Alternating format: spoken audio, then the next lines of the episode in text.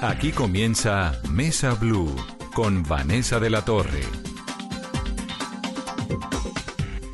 8, un minuto de la noche. Bienvenidos a Mesa Blue. Colombia cumple 20 horas ya en cuarentena, en una cuarentena inédita, con una serie de anuncios que llegan por parte tanto de la alcaldía de Bogotá y de las alcaldías de nuestro país y las gobernaciones como del gobierno nacional. Todo enfocado a un mismo propósito y es, de una u otra manera, aliviar el bolsillo de los colombianos. Hay en este momento, Carolina, 470 personas en Colombia diagnosticadas con coronavirus y cuatro personas que han fallecido.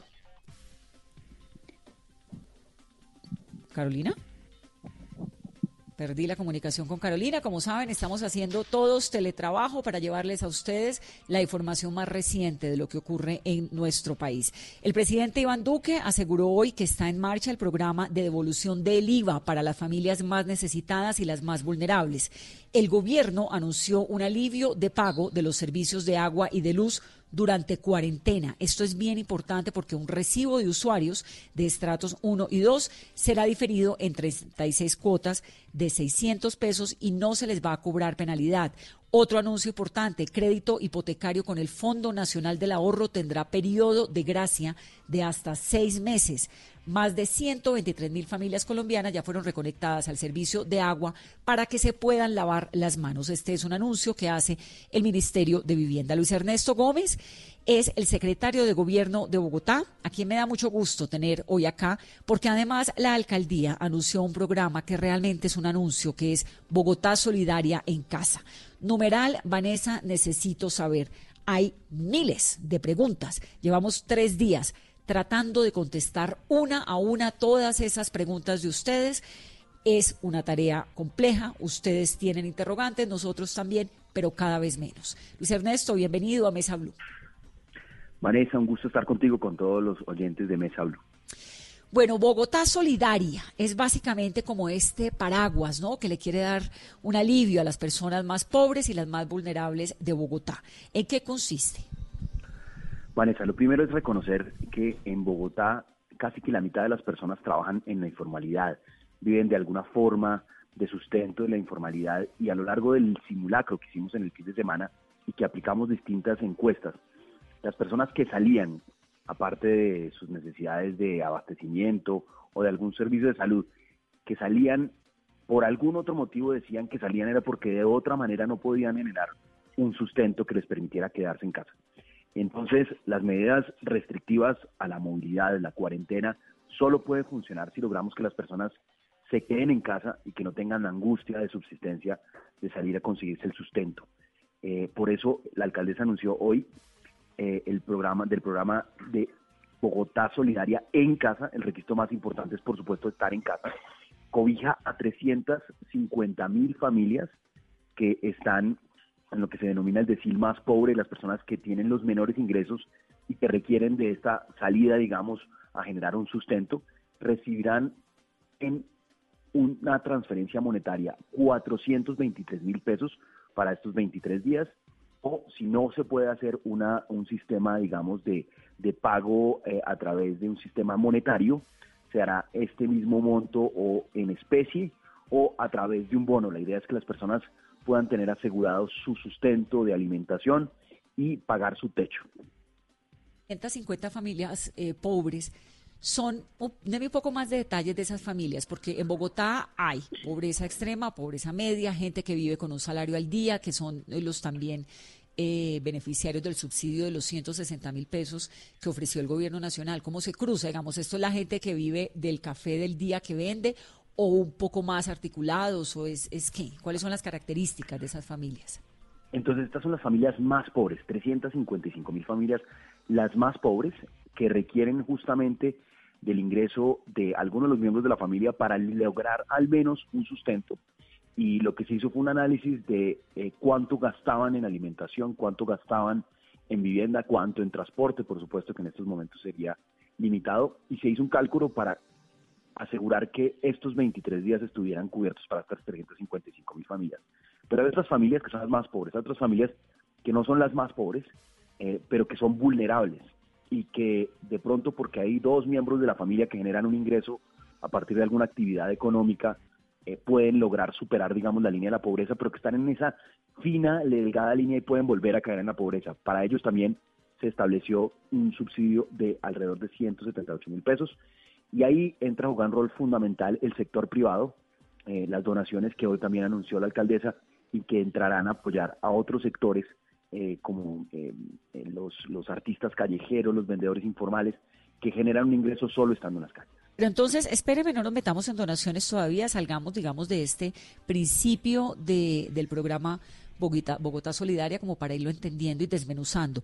¿Cómo se va a articular ese aporte que le hacen ustedes a las 350 mil familias pobres con el del gobierno nacional? ¿O van a ser familias que van a recibir los dos subsidios? ¿O cómo se aseguran ¿Cómo es la articulación entre los dos?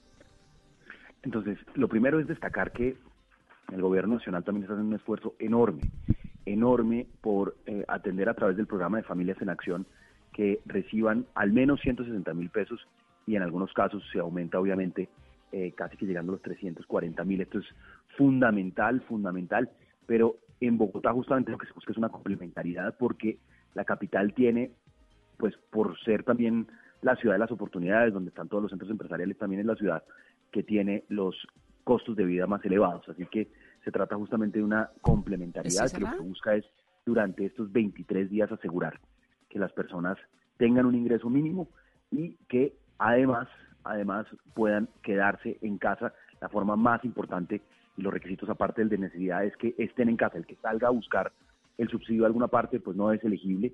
Y el que Claudia en esto ha sido muy enfática, el que tenga alguna denuncia por maltrato intrafamiliar, pues tampoco podría ser elegible para el programa de Bogotá Solidaria en Casa.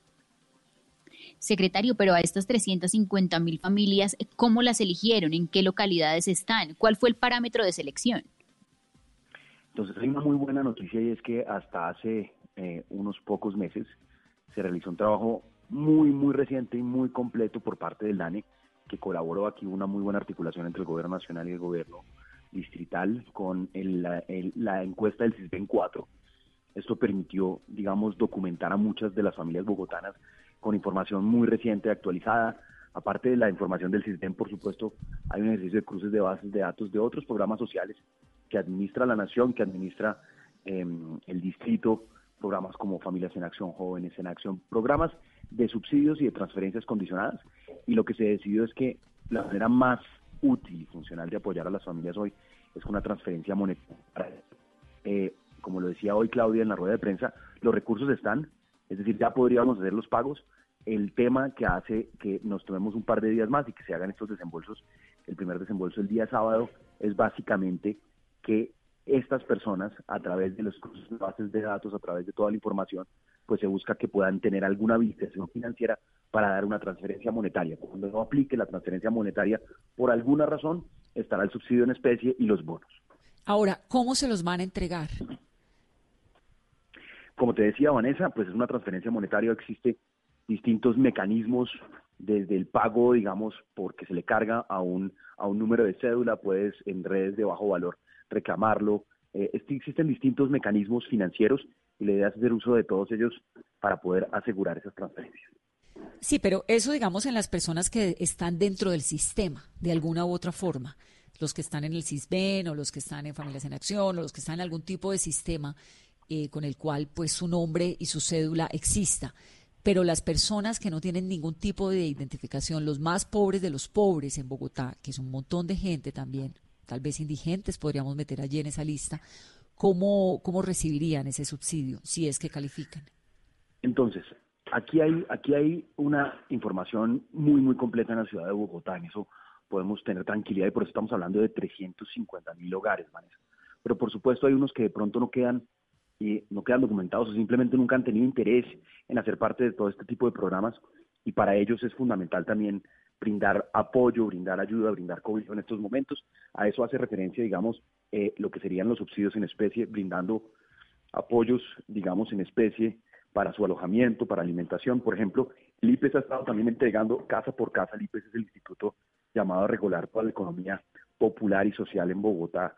Vendedores informales también están entregando eh, alimentos, mercados en casa. Es decir, aquí existen distintos mecanismos que van a asegurar que durante este periodo muy difícil para las personas que requieren salir de su casa todos los días para generar un sustento, muchos que no pueden teletrabajar eh, por la naturaleza de los servicios que prestan, por la naturaleza de su actividad económica, pero que puedan tener la tranquilidad de que durante estos 23 días de cuarentena se pueden quedar en casa, pueden cuidarse y cuidar a sus seres más queridos y ayudarnos a cuidar a todos en Bogotá. Yo creo que no hemos tenido en los últimos años, Vanessa, un desafío de salud y económico más grande que este que enfrentamos con el coronavirus. No me cabe la menor duda que saldremos adelante, pero para salvar vidas tenemos que ser muy rigurosos con el periodo de cuarentena, muy rigurosos con el distanciamiento social, que es lo único que permite y ha demostrado en distintos países, en distintos eh, lugares donde se ha implementado, lo único que permite desacelerar la propagación del coronavirus. Y por supuesto el alistamiento en materia de salud que también anunció hoy la alcaldesa Mayor, cómo, alistará, cómo se alistará Bogotá para ese número de camas adicionales, para esos servicios adicionales. Ya voy para las camas adicionales y las donaciones, que lo tengo aquí anotadito. Secretario, eh, antes de terminar este segmento, entonces, hay una condición, ¿no? Y es que tiene que quedarse en la casa para recibir esos subsidios y esas ayudas. Esto es fundamental y ayer, Vanessa, tuvimos varios inconvenientes, eh, aglomeraciones en alcaldías locales, en Engativá, eh, en la alcaldía local de Santa Fe, en la alcaldía local de eh, San Cristóbal, porque las personas, y frente a la Plaza de Bolívar en la, alcaldía mayor, porque las personas eh, recibieron una cadena de WhatsApp falsa diciéndole que íbamos a entregar mercados en las alcaldías locales. Y eso hizo que muchas personas llegaran, por supuesto, lo último que queremos en estos momentos es que la gente salga de su casa a recoger algo aglomerarse para recogerlo y por eso todo el sistema eh, que anunció hoy Claudia consiste en un sistema solidario en casa, cuyo primer requisito es quedarse en casa y que además lo que busca es eh, adelantar un proceso que hubiera tomado seis meses básicamente de ese pacto social que anunció ella con el plan de desarrollo y que obviamente ante esta enorme emergencia de salud económica y, humanitaria que veremos eh, y que se complejiza a lo largo de estos días, pues que podamos estar listos y preparados también en materia de servicios. Numeral Vanessa, necesito saber, voy a arrancar a hacer preguntas de la gente, lo que más podamos. Hay dos que se parecen mucho. La primera es de Humberto Castillo, dice, soy un hombre de 59 años, soy el único que trabajo, pago arriendo, tengo a mi cargo esposa de 55, hijo discapacitado de 29, vivo día a día y necesito esa ayuda, no tengo cuenta bancaria. ¿Dónde puedo registrar mis datos para recibir ayuda? Y hay alguien más que se llama JR Rojas, que es parecido el caso, 59 años, diabético, casi ciego por cataratas, estoy sin empleo, no tengo ayuda, pago una habitación, me van a echar si no pago después de 13 días, vivo con una perrita que es mi única compañía, ¿qué hago? Mira, para ellos muy seguramente aplica el programa de eh, Bogotá Solidaria en Casa, por la naturaleza de la inscripción que haces muy rápidamente, por el tipo, digamos, de, de información, podrían, seguramente están contemplados dentro de esas 355 mil familias, pero nosotros entendemos que en Bogotá eh, muchas de las familias que son de clase media, em, que han salido adelante, han superado la pobreza y además han logrado que sus hijos eh, tengan un nivel educativo que les permita los ingresos mayores. Esas familias también se van a ver afectadas porque muchas personas que pronto tienen la expectativa de una oportunidad de trabajo no la van a tener al comienzo del año, que es cuando es más alto el desempleo, o muchas familias simplemente eh, que requieren, digamos, son trabajan por cuenta propia, pero que tienen una tiendita, un establecimiento, y no lo pueden abrir, no pueden operar, digamos, no están en pobreza, eh, pero tampoco tienen la caja para aguantar un mes, dos meses. Por eso, para estas familias se han contemplado distintos alivios. Lo primero, em, pues no queremos que las personas dejen de pagarle a sus empleados, los empresarios dejen de pagarle a sus empleados para pagar impuestos y por eso la alcaldesa anunció em, que tanto el ICA como los impuestos eh, de los impuestos prediales y de vehículos quedan aplazados. Se da plazo hasta el mes de junio para todos los estratos para pagar el predial con el descuento que establece la medida. Eh, lo, el ICA, de igual manera, que es el impuesto que pagan las empresas en la ciudad de Bogotá, se ha aplazado eh, hasta, hasta que termine todo este periodo. Y la idea es también, a través de unos alivios que anunciaron en materia de servicios públicos, que tendrán más detalles más adelante, al igual que y complementando lo que ha hecho el presidente, pues aliviar también a los hogares que están teniendo dificultades generando ingresos, porque de pronto algunos de los integrantes de su familia o dos de ellos pierden un ingreso en virtud de esta de este desafío económico y de salud que estamos enfrentando. Qué cosa tan impresionante. Los ciudadanos todos llenos de preguntas y los mandatarios todos tratando de entregar soluciones, alivios tributarios de lo que está hablando Luis Ernesto Gómez, el secretario de Gobierno de Bogotá, con el numeral Vanessa. Necesito saber si aplaza el pago del predial, del ICA y de los vehículos. Y hay muchas preguntas sobre esto, Carolina y es importante recordar las nuevas fechas para el eh, impuesto predial 5 de junio con el 10% de descuento y 26 de junio sin descuento, vehicular 3 de julio con el 10% de descuento y el ICA el 31 de julio. También estamos recibiendo muchas preguntas con nuestro numeral Vanessa, necesito saber sobre la operación en Transmilenio y nos escribe Jack eh, que, y nos envía una foto en la que muestra congestión a las 7 y 35 de la noche de la ruta L10 por toda la avenida El Dorado. Pienso que muchas empresas están usando las excepciones para interpretarlas mal. Y en ese mismo sentido, Diego nos pregunta, la gente tiene responsabilidad en no acatar la cuarentena, pero ¿por qué la alcaldía no ha cerrado Transmilenio? Esta pregunta es fundamental y Transmilenio básicamente es un reflejo, Vanessa y Carolina, es un reflejo de lo que está pasando en el sector productivo de la ciudad. La gente utiliza Transmilenio no en, digamos, en el menor número de casos para ir a hacer este eh, abastecimiento de mercado, de medicamentos o para ir al médico. El gran, mayor número de personas que se desplazan en Transmilenio lo hacen por su actividad económica, por su trabajo. Y por eso la restricción en Bogotá eh, se eh, afinó, digamos, frente a lo que presentó el presidente de la República exigiendo que todas las empresas que tienen un permiso excepcional para funcionar, que son empresas relacionadas al abastecimiento de alimentos, toda la cadena de producción eh, y de abastecimiento de los alimentos, toda la cadena, digamos, de abastecimiento de medicamentos, los servicios financieros, los servicios de seguridad, que son fundamentales, conservar el orden público en la ciudad en este periodo, y eh, los servicios de salud, que son los esenciales, aquellos que trabajan en estos servicios o asociados pueden desplazarse pero quienes no trabajen en ninguna de estas actividades, quienes no generen o tengan un comercio asociado a esto, tienen la obligación de cerrar. Hoy sancionamos y cerramos 67 establecimientos de comercio que no tenían que estar funcionando. Por ejemplo, una latonería en la localidad de Bosa. Pues es fundamental, sí, importante arreglar el carro, pero puede esperar, puede esperar a que pase la cuarentena para volver a funcionar. Otro tipo de comercios que no tenían ahorita una relevancia fueron sellados y vamos a tener toda la contundencia. Por supuesto, hacemos un llamado a la, al autocontrol, a la autorregulación, pero cuando no aplique vamos a ejercer nuestra capacidad de sanción y de sellamiento porque esto se trata de salvar vidas. Y hay empresas que funcionan eh, por el permiso que tienen, por ejemplo, las entidades financieras, los call centers y otras, pero que tienen una obligación de no tener más de 50 personas en un espacio cerrado y de garantizar que haya al menos dos metros entre puesto y puesto de trabajo para garantizar ese, ese distanciamiento social que establece la Organización Mundial de la Salud. Que eso aplica sobre todo para los call centers y los bancos, ¿no? Que siguen, siguen trabajando a toda. Pero eso es lo que le estamos hoy, eh, digamos, el día de ayer, todos estos días hemos estado haciendo operativos en call centers, hemos sellado algunos call centers que no han cumplido, tuvieron sellamiento de 10 días durante el fin de semana.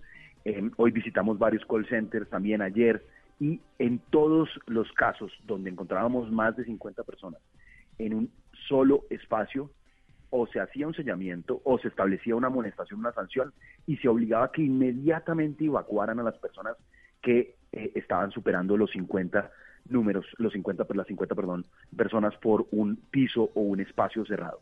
Esto no es un capricho, sabemos que en un periodo donde la gente se queda en su casa necesita resolver muchas cosas de manera remota, llamar para que le resuelvan el tema del celular, para hacer la transferencia bancaria, para eh, recurrir un servicio de salud. Entonces entendemos que los costes son importantes, pero tienen que garantizar en todo momento el aislamiento. Y hoy tuvimos en particular una dificultad con el Banco Itaú, que fue sancionado, que tenía alrededor de 120 personas con, cuando tenía un límite de 50, tuvieron que evacuar 70. Se impuso la sanción y una dificultad que ya fue aclarada, pero con el Banco de Occidente, donde no permitieron que ingresara la diligencia de la Secretaría de Gobierno acompañada de la policía. Ese fue el episodio de la calle 13, ¿no? Así es, en la calle 13, donde hay una sede del Banco de Occidente, no permitieron el ingreso, esto es importante que todos los empresarios lo tengan presente, la Secretaría de Gobierno, con todos sus inspectores de policía, con la Policía Nacional, la Policía de Bogotá, vamos a estar haciendo vigilancia de que se cumplan las medidas de la cuarentena, vigilancia de que solo abran comercios que tienen permiso por la autorización y vigilancia para que quienes tienen la autorización cumplan con los estándares mínimos de salubridad, máximo 50 personas por un espacio cerrado y al menos dos metros de distancia entre trabajador y trabajador. Pero esas reglas de las 50 personas en un espacio cerrado y dos metros de distancia no se cumplen en Transmilenio. Las imágenes de Transmilenio son supremamente inquietantes porque uno dice, bueno, si alguien ahí tiene coronavirus, eso es un vagón entero contaminado. ¿Qué van a hacer con Transmilenio, secretario? Entonces, Transmilenio, Vanessa, y en eso hay que ser muy, muy autocríticos. Por supuesto, Transmilenio es nuestra principal aglomeración y por eso es tan importante que todos los empresarios eh, que no tienen autorización no inviten ni no obliguen a sus trabajadores a ir. Y por eso los vamos a sancionar, los vamos a cerrar, porque no tienen permiso para requerir a sus trabajadores que vayan a trabajar a las malas y que están congestionando. Por el otro lado, eh, pues tenemos, y eso lo dijo hoy la alcaldesa, tenemos unos operadores de Transmilenio que con absoluta irresponsabilidad no garantizaron las frecuencias que les correspondían y que tenían instrucción de garantizar, ellos también serán multados. Esas frecuencias son las que nos permiten que no tengamos una Em, pues una aglomeración muy grande. Y algo que es inevitable y es parte de nuestra realidad económica y social, y es que hasta que no garantizáramos, y por eso era tan importante el anuncio de Bogotá Solidaria en Casa, hasta que no garantizáramos que las personas se pueden quedar en casa, porque no tienen que escoger, Vanessa, entre el coronavirus y el hambre, deben poderse quedar en casa y saber que van a tener un apoyo y van a tener un sustento, y por eso era tan importante el anuncio de que esas 355 mil familias van a recibir un, eh, una transferencia monetaria o algún subsidio en especie por un monto de alrededor de 423 mil, 25 mil pesos en su casa, por quedarse en casa para garantizar su alimentación y su sustento durante estos 23 Secretario, pero la movilización de pasajeros en Transmilenio, comparada con el viernes de la semana pasada, que estábamos en simulacro, aumentó hoy. ¿Qué van a hacer? ¿Qué medidas se van a tener? ¿Van a tener de pronto controles de cierto número de pasajeros por articulado, mayores frecuencias, mayores buses? Carolina, te corrijo, nosotros tuvimos una reducción y la comparación, digamos, la comparación siempre es de día hábil a día hábil, es decir, martes con martes, y tuvimos una reducción del 85% frente al martes pasado eh, de, eh, de, viajes en Transmilenio en general, y lo más importante obviamente es aplanar las horas valle eh, las horas, perdón, las horas pico, donde se hacen las mayores aglomeraciones. En donde tuvimos dificultades en el Lucero, en Ciudad Bolívar, tuvimos dificultades en Usme, básicamente, y por supuesto en Suacha, donde muchas personas de manera simultánea abordaron. Hay que decirle también, y eso lo impusimos en todas las empresas que tienen permiso para funcionar, deben garantizar turnos, deben garantizar turnos para que no tengamos en el mismo tiempo, en los mismos picos de aglomeración.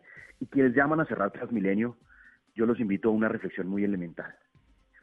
Si cerramos Transmilenio, esa persona que te vende el mercado, esa persona que trabaja en la farmacia para venderte el medicamento, ese trabajador de la salud, esa enfermera, ese médico, ese vigilante del hospital, no va a poder llegar del trabajo, de la casa, perdón, de su casa a su trabajo. La única forma, como garantizamos en Bogotá, que podamos prestar y asegurar los servicios esenciales de salud y de abastecimiento de la ciudad es que el sistema de transporte masivo funcione. Por supuesto tenemos que mejorar, por supuesto tenemos que reducir al máximo aglomeraciones. Yo pero una cifra parecida a la de Carolina, que se, se movilizaron 20%, 20 más que el viernes. ¿No es así? Entonces, frente, como te decía Vanessa, nosotros hacemos las comparaciones siempre frente al día, el tipo de día hábil con día hábil. Nosotros estábamos el martes pasado con 85% más que el día de hoy. Y por supuesto eh, el llamado es a que no salgan personas que no tienen que salir, que aseguremos eh, el mínimo porque además estamos en una cuarentena que va a durar hasta el 13 de abril, por lo que la única forma y que lo, por lo menos, y el presidente también ha sido claro, nosotros en la alcaldía hemos sido claros, que, em, que los, digamos que la experiencia internacional demuestra que esto no va a ser un tema simplemente al 13 de abril todo retorna a la normalidad, esto es un tema que nos va a tomar meses, seguramente no en cuarentena por supuesto, pero sí meses en los cuales vamos a tener un control de la velocidad de propagación del coronavirus, se restablecen algunas actividades y nuevamente se tienen que ir haciendo medidas de restricción a, la, a la, libre movilidad, a la libre, al libre contacto social, para que el proceso digamos, epidemiológico en ningún momento tenga unos picos elevados donde tengamos un número de personas muy grandes contagiadas con la, eh, digamos, sin la capacidad del sistema de salud de atender casos de emergencias, que en su mayoría se trata de casos de eh, emergencias respiratorias donde se requieren de unidades de cuidados intensivos con respiradores que son limitados en, en Bogotá, que vamos a ampliar por supuesto, al igual que el número de camas, pero que requieren de todo, digamos que requieren obviamente de todo el cuidado para que no colapse el sistema de salud, como está pasando en Italia y en España, donde un número muy grande de personas mueren al día. ¿Cuánta gente se mueve al día en Transmilenio en esta contingencia? Vanessa, estamos, digamos, entre alimentadores. En un día normal, digamos, en una ciudad, la ciudad eh, funcionando normalmente moviliza alrededor de dos millones y medio de personas y como te decía, estamos eh, un 85% por debajo de ese número. Estamos hablando de que en Bogotá están movilizando alrededor de unas 350 mil, 400 personas en Transmilenio a lo largo del día sigue siendo muchísima gente, ¿no? Ustedes dentro de los planes, cuando miran a futuro de lo que funcione, lo que no, porque sin duda Bogotá pues ha sido un ejemplo, y lo hemos dicho en este programa, la velocidad, la determinación de la alcaldía suya y de la alcaldesa, y como esta cosa de ser muy en serio, de habernos puesto a los colombianos en una onda muy en serio de lo que significa el coronavirus, ¿ustedes contemplan eventualmente el cierre de Transmilenio? Como te decía Vanessa, si nosotros cerramos Transmilenio, pues cerramos la, posibilidad de que las personas que lleguen al hospital o para prestar la vigilancia o para prestar servicios administrativos o las mismas enfermeras pues lleguen a su, a su lugar de trabajo, eh, estaríamos cerrando la posibilidad de que esa persona que te está vendiendo eh, el, el, el, lo básico de alimentación y de nutrición llegue a su puesto de trabajo, estaríamos poniendo en riesgo la cadena de abastecimiento de Bogotá, estaríamos poniendo en riesgo la alimentación de Bogotá, la, el funcionamiento del sistema financiero de Bogotá, estaríamos poniendo en riesgo el sistema de salud de Bogotá y aunque es un llamado de atención, por supuesto, razonable, muchas personas que de pronto no utilizan Transmilenio y que en Twitter dicen eh, cierren Transmilenio porque pues tienen su carro particular o resuelven su movilidad de una manera distinta, pues estamos en una ciudad donde solo el 15% tiene un vehículo particular y el grueso de las personas se movilizan o en su motocicleta o en Transmilenio o en el sistema de transporte público masivo, lo que tenemos que garantizar para que la ciudad viva, para que la ciudad tenga garantía de sus servicios esenciales en todo momento. Carolina. Secretario, estoy recibiendo muchas preguntas sobre el programa Bogotá Solidaria en Casa y me dicen que si los venezolanos que se queden en la casa van a poder recibir también estas ayudas. Entonces, la alcaldesa anunció que el sistema obviamente contempla es las personas que tienen, eh, que están censadas, que están caracterizadas en Bogotá, que hacen parte de servicios sociales y programas de Bogotá que en, y de Colombia y son nacionales. Para la población migrante seguirán funcionando todos los programas eh, de migrantes, todos los programas de atención humanitaria a migrantes, pero no harán parte de este, de este programa de Bogotá Solidaria en Casa, porque aquí el llamado es obviamente un trabajo muy importante con la nación, pero la responsabilidad de toda la población migrante es de Migración Colombia, es de la nación, estamos haciendo obviamente un llamado al gobierno nacional en que en eso muy rápidamente, no solo para Bogotá, sino para las grandes ciudades, tengan unas medidas muy concretas. Sí. Ahora, dos cosas que me están quedando en el tintero. Las donaciones. Quienes se quieran sumar a estas posibilidades de hacer donaciones, ¿qué deben hacer? Pues Vanessa, tenemos un portal que es Bogotá Solidaria en Casa. Cualquier banco, desde cualquier sucursal, con tarjeta de débito, con tarjeta de crédito, con cualquier mecanismo, podrán hacer las donaciones. Le agradecemos a la ANDI, a la agremiación de Industriales de Colombia y a su presidente Bruce McMaster, que acompañó el anuncio del día de hoy, ese compromiso de solidaridad de los grandes empresarios de Colombia que están haciendo justamente un trabajo de recolección de fondos también para sumarse al programa. Eh, y eh, muchos particulares que ya se sumaron desde el anuncio a poner su granito de arena, aquellos que son privilegiados, aquellos que somos, y me incluyo dentro de ellos, también de los, entre los que donamos, aquellos que somos privilegiados, que podemos tener un ingreso, un salario asegurado eh, o, un ingreso por, por alguna renta distinta, este es el momento de ser solidario, este es el momento de mostrar que en realidad todos, absolutamente todos, estamos eh, interconectados en una sociedad que todos nos necesitamos hoy gracias al trabajo de muchas personas que de pronto perdieron su trabajo, Bogotá está abastecida, eh, Bogotá tiene un funcionamiento esencial eh, y hoy esas personas requieren de toda nuestra solidaridad para los empresarios, por supuesto, garantizando los salarios de sus trabajadores, que es un esfuerzo económico muy grande, y para, eh, pues, para cada quien que tiene, por ejemplo, una trabajadora en su casa, una empleada doméstica, una trabajadora que les garantice su pago que les garanticen, eso va a ser esencial. Cada uno de nosotros puede mantener una familia simplemente con esas personas que nos apoyan garantizando su salario en todo momento y aquellos que además puedan dar la milla extra, hacer una donación, pues los invitamos que lo hagan a través de Bogotá Solidaria, eh, el portal que se abrió hoy por parte de la Alcaldía Mayor de Bogotá. Que lo tengo es Bogotá Solidaria en casa.gov.co y también Kit Solidario en el éxito, en Macro, en el costo, en Carulla. Eh, no hay que llevarlo a casa, la Cruz Roja se encarga de entregarlo y de distribuirlo en las familias. Ahora, el tema de las camas de contingencia. En caso de que se necesiten más camas para Bogotá de cuidados intensivos o más camas hospitalarias, entiendo que hay 70 hoteles en Colombia o en Bogotá, no, no, no, se me puede corregir, y que están preparándose en caso de que sea necesario y están ampliando, ¿no? Espacios como Corferias. Mira, lo que anunció la alcaldesa hoy es primero y que está en el decreto que implementa todas estas medidas, que es el decreto que escribimos y que firmamos el día de hoy, el decreto 93 que invitamos a todo el mundo a conocer, que incluye las medidas tributarias, las medidas del programa de Bogotá Solidaria en Casa y también las medidas en materia de salud del sector salud. Lo primero que establece es la capacidad del distrito de hacer uso de cuatro hospitales del sector privado, cuatro hospitales que estaban en algún lío jurídico eh, y que eh, pues van a ser utilizados por el distrito en el marco de esta de esta emergencia sanitaria se van a listar. Esto nos amplía la capacidad y la alcaldesa también anunció que eh, gracias también a la solidaridad de la Junta Directiva de Porferias, donde está la Cámara de Comercio de Bogotá y distintas empresas, un espacio ferial gigantesco que todos conocemos porque allí se realizan las grandes aglomeraciones que en estos momentos están prohibidos, pues dijeron qué mejor que un espacio para concentrar, digamos, y habilitar camas y lugares eh, para esta atención de emergencia y eh, de manera articulada con el sector privado, con la ANDI, pues la dotación de unidades de cuidados intensivos, la ampliación de capacidad, no solo de camas en general, sino también de unidades de cuidados intensivos y en particular con respiradores y otros equipos necesarios para cuando uno de los casos o los casos de coronavirus que se tornan complejos, que requieren de estas medidas, puedan ser atendidas.